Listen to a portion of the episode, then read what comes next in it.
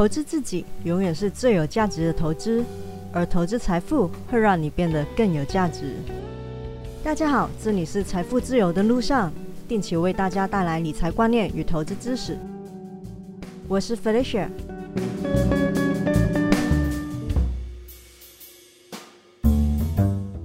加权指数前几天都很努力的撑在所有的均线之上，撑到了均线都往上了。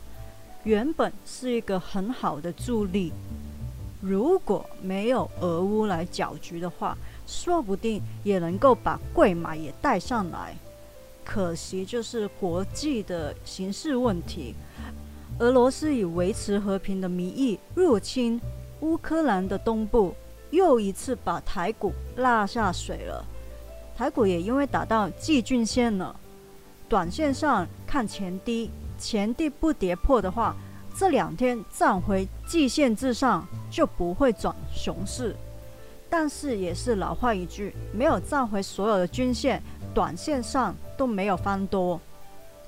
当然，受害的也不只是台股啦。美股礼拜一是没有开盘的，但是当天的期指还是有开盘的，也是跌得稀里哗啦的。现在录音的当下是美股的盘中时间。目前是呈现反弹势头，是不是代表市场已经冷静下来了呢？我们还是有待观察，还是得等到俄乌这个不确定的因素解除，无论是打还是不打，一锤定音呢，国际的股市才有望真正的好起来。今天想要分析的，其实上个礼拜已经讲过了。如果想知道俄乌的发展对我们股票市场有什么影响的话，可以听我上一集的内容。因为很久没有在讲 ETF 了，所以今天是打算跟大家介绍一档除了美国之外，全世界的大型股票通通打包的 ETF。反正就是不要美股的美国 ETF。这一档就是先锋富时美国以外全世界 ETF，VEU。另外一题，还有一档是叫 VEA 的，是投资在美国以外的已开发市场大型企业，排除了新兴的市场，也就是说没有台湾、中国、印度等等。不过今天就先不介绍。虽然 VEU 是一档美国的 ETF，但是里面是没有美国的股票。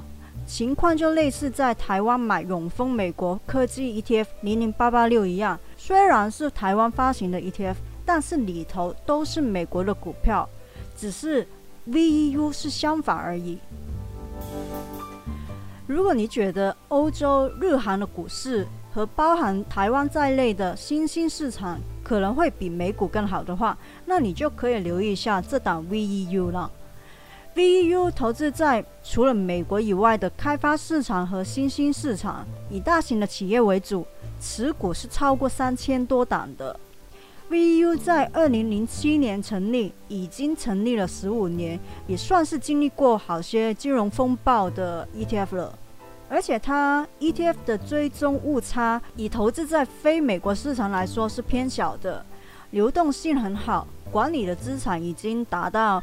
五百三十一亿美元，总管理费率只有零点零八趴，是挺低的。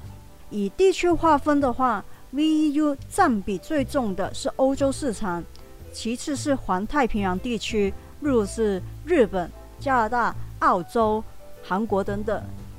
接着就是新兴市场，比如说中国、台湾、印度等等，是一档在排除美国之后，全世界。布局相当完整的 ETF，前十大的成分股里有一个很熟悉的名字，没错，又是那一座神山。台积电在本年的占比是跃升到第一位，有两点一趴，它为台湾的地区的占比贡献了不小。其实前十大的排名都是一些大家都耳熟能详的大型跨国企业，像是腾讯、三星。艾斯摩尔、丰田汽车等等，有部分可能会比较小见于其他 ETF 的前十名，比如说是雀巢、罗氏和 LVMH。但毋庸置疑的是，这些公司都是很有坚强的实力和良好的基本面作为支撑的，也都是行业里头的龙头企业。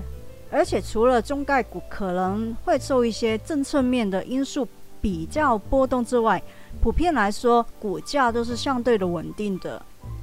再说呢，随着疫情的影响力是越来越小。可以预期消费力度是增长的更强劲的，像是以奢侈品为主的 LVMH 也可以说是另类的复苏受惠股了。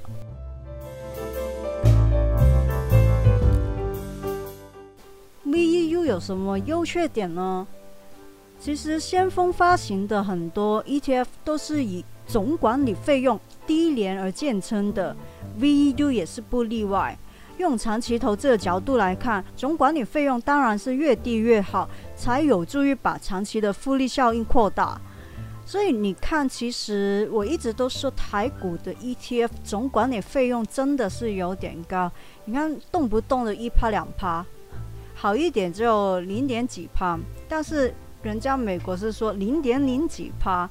这个就是一个蛮明显的分别，所以也希望日后台湾的 ETF 也可以做到比较大的规模，可以把总管理费用再降低，这是对投资者来说才是一件好事。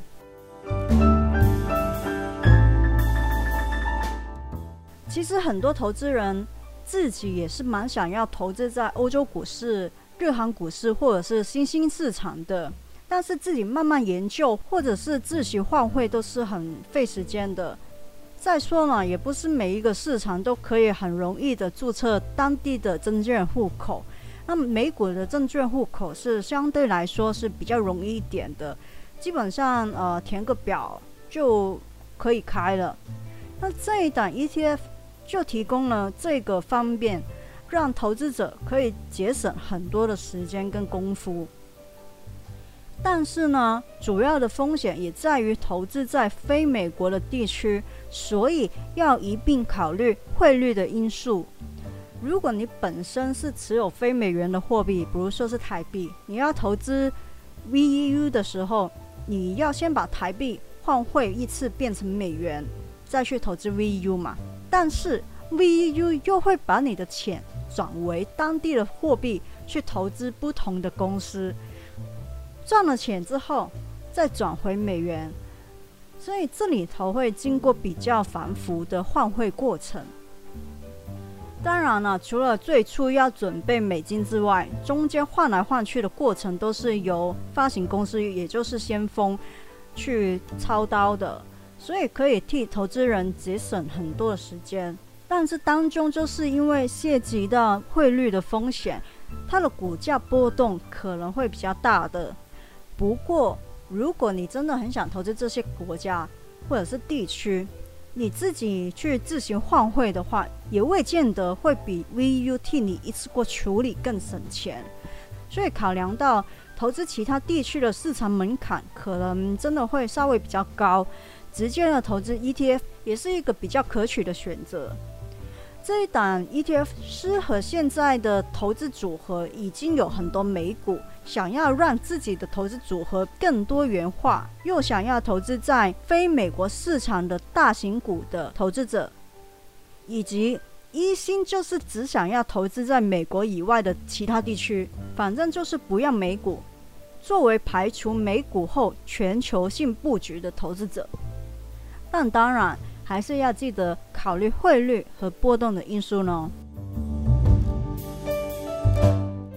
今天的分享就到这里，希望大家喜欢。喜欢的话，请订阅我的节目，分享给你的亲人朋友听听看。我是飞雪，下次见哦，拜拜。本节目仅为作者本人自行搜集之资料，并不保证资料正确无误，亦不构成投资的意见或建议，或招揽投资该类基金。任何人收听本节目而欲从事投资行为，应自行考量本身财务状况、投资目标、经验、风险承受能力及理解相关基金、ETF 及产品的性质与风险，并应自行对所有责任负责。与本人无涉。基金并非存款，基金投资非属存款保险承保范围，投资人需自负盈亏。基金投资具投资风险，此一风险可能使本金发生亏损。其中可能之最大损失为全部信托本金，投资人应依其自行判断进行投资。投资人因不同时间进场，将有不同之投资绩效。过去之绩效亦不代表未来绩效之保证。有关个别投资产品的性质和风险资料，请参阅相关官方文件。